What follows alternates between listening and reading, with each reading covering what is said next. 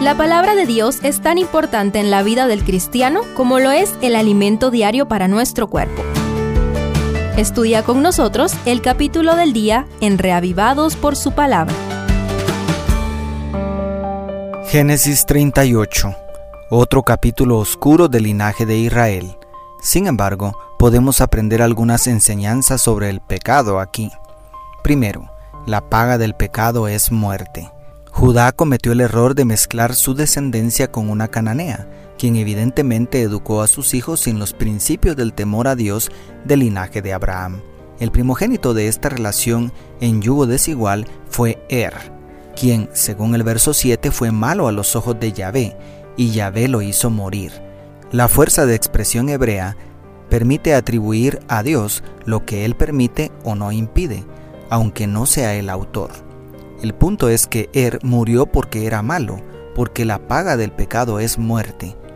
Todo pecado tarde o temprano nos arrastra a la muerte. Segundo, el egoísmo es un pecado grave. Seguidamente tenemos a Onán, quien evidentemente no fue muy diferente a su hermano, pues según las costumbres y leyes antiguas estaba obligado a levantar descendencia para su hermano, tomando por esposa a la cuñada viuda. Pero el muy egoísta solamente dio apariencia de cumplir con su deber durmiendo con ella, pero evitó tener hijos con ella para perjudicar el linaje de su difunto hermano. En consecuencia, también Yahvé lo hizo morir. Sospecho que el egoísmo es el papá de todos los pecados y esta perniciosa actitud es abominable a los ojos de Dios. Tercero, el mal vestir es pecado. Después de sepultar a dos hijos, Judá tuvo miedo de entregar al tercero a Tamar, su nuera, dos veces viuda. Ella fue a vivir con sus padres y más adelante Judá también enviudó. En este punto, la historia da un giro inesperado, porque Tamar decide ponerse en el camino de Judá no con la vestimenta de viuda, como correspondía, sino con un atuendo tan provocativo que Judá la confundió con una prostituta cuánta importancia tiene el vestido.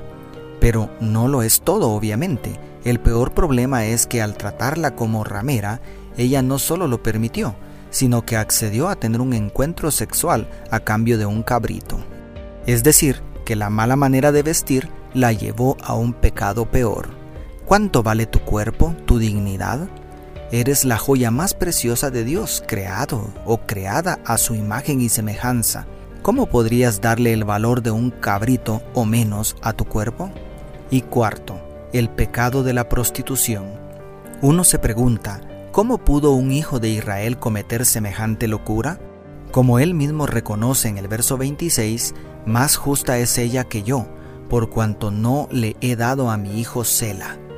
Judá había sido egoísta con su nuera al no permitir el casamiento con su hijo menor.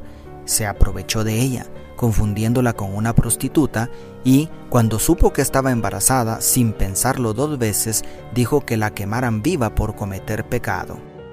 Esto nos lleva a cuestionarnos, ¿acaso habría rameras si no hubiese hombres dispuestos a pagar por tener intimidad con una extraña?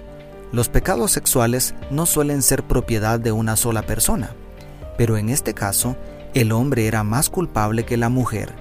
No busques placeres prohibidos, busca la felicidad verdadera en Cristo.